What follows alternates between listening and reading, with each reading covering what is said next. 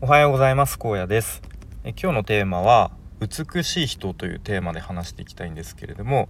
と、まあ、なんでこんなテーマかというと、まあ、最近ボイシーフェスの方、えー、少しずつアーカイブを聞いていてで、まあ、それのそれを聞いた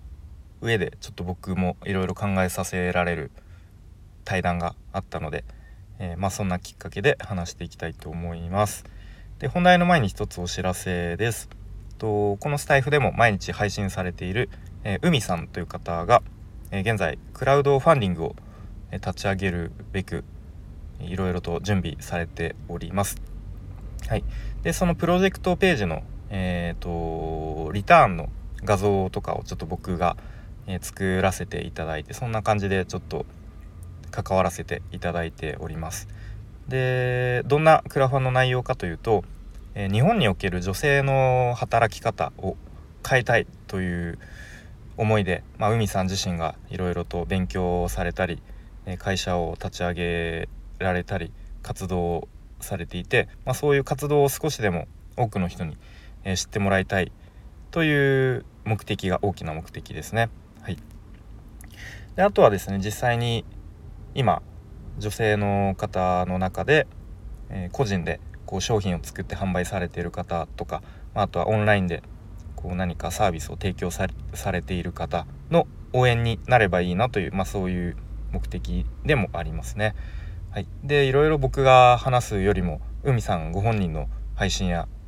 発信を見たり聞いたりしていただきたいので、えー、概要欄にそれぞれ、えー、スタエフとノートとホームページ URL 貼っておきます。是非ちょっと覗いてみてこうどんな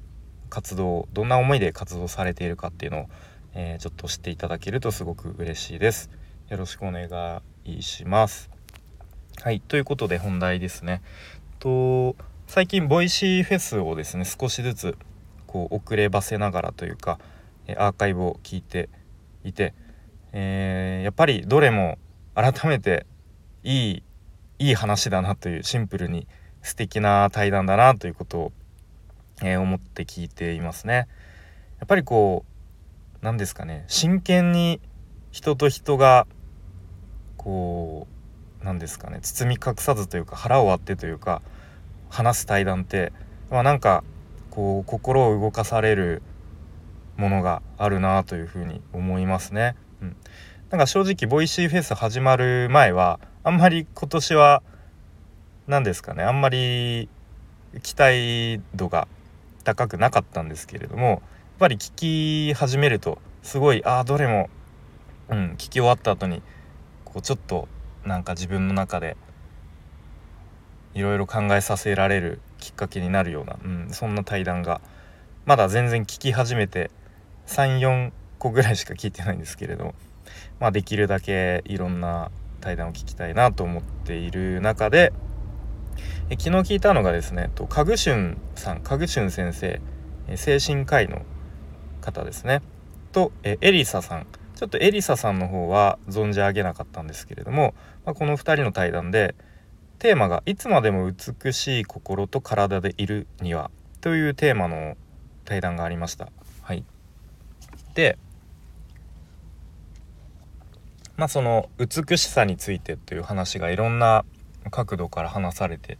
いたんですけれども、うん、やっぱりこう見た目の美しさとかよりもやっぱこう内面の美しさみたいなところに話が結構、えー、っていたかなというふうな印象ですね。うん、で印象的だったのがそのカグチュン先生、まあ、精神科医ということでこう日々患者さんと向き合うという中で、まあ、なんかとあるおばあさんのエピソードを話して話されていました。うん、でもうなんかもう結構背中も丸まってこうちっちゃいおばあさんなんだけどこう毎日ニコニコしてでお話を聞かせてくれると。うん、でなんかどうやら野菜をお家で育てていてですねでそれが、うん、まあなんか今日は昨日はこんなのが取れたんだよとかえなんかそういう話を、えー、聞かせてくれてでまあその野菜を一緒に住んでるおじいさんと一緒に、えー、今日はこれ食べるんだみたいななんかそういう話をしてくれてでカグシュン先生も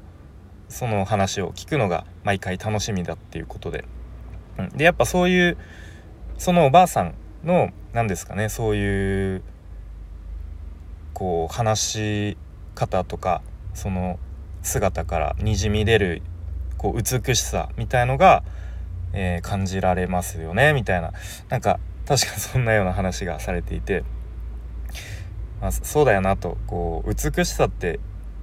やっぱどうしてもなんかね見た目の美しさみたいなものに考えが行きがち目が行きがちかもしれんだと思うんですけどまあやっぱそうではなくて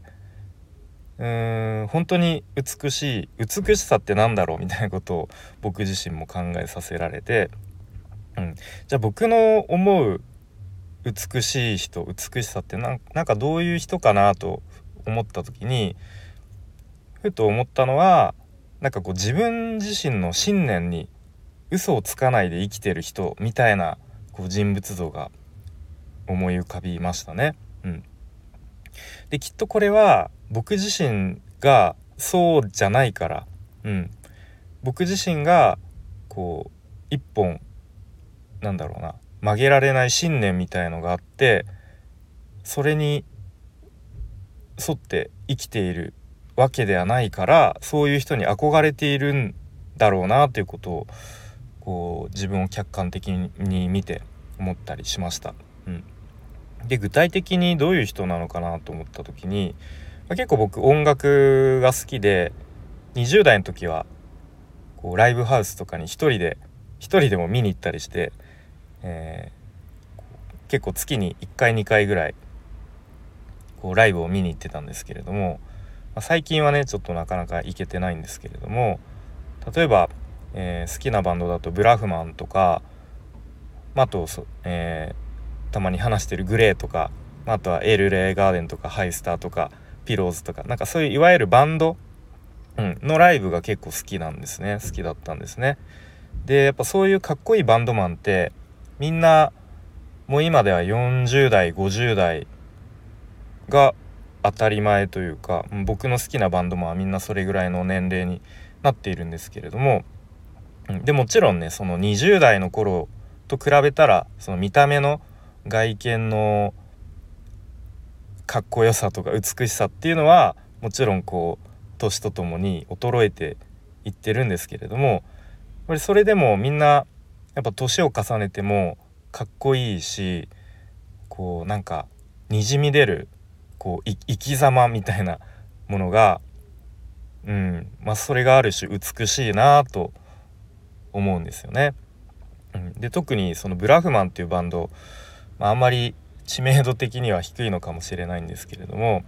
ライブはですね、まあ、特にその狭いライブハウスとかで見るとこう何て言うんですかねすごい激しいんですよ。こうパンクロックみたいなハードコアみたいなジャンルの音楽で、うん、でもう客ももみくちゃになってこう人が人の上を転がっていくみたいななんかそういうあのライブなんですけども。でボーカルの敏郎さんもうもうもみくちゃになってでなんですかもう汗だくになってですね。で結構もうよく当時言ってたのは人はいつか死ぬと、うん、だから今日生きて死ぬためにこのステージに全力を全力でステージをやりますみたいなことを言っていてでそれが本当に何だろうただただ言ってるだけじゃなくてもう本当にそれを体現するようなステージを毎回繰り広げるんですよね。うん、で一回僕が見に行った新宿のちっちゃいライブハウスのライブの後にまあ終わって外に出て帰ろうとしたらその敏郎さんがパッと見たら外のほんと道路のまあそのライブハウス出たところに横たわっててあこんなになるぐらい本当に全力でもうこのライブに全力でかけて挑んでたんだなっていうのをなんかもう靴とか脱いで地面に横たわってでそのあの T シャツも汗だくなんでねもう T シャツも脱いでたんですよ。なんかその姿を見て思い出してまあなんかあれこそが美しいなあというふうに、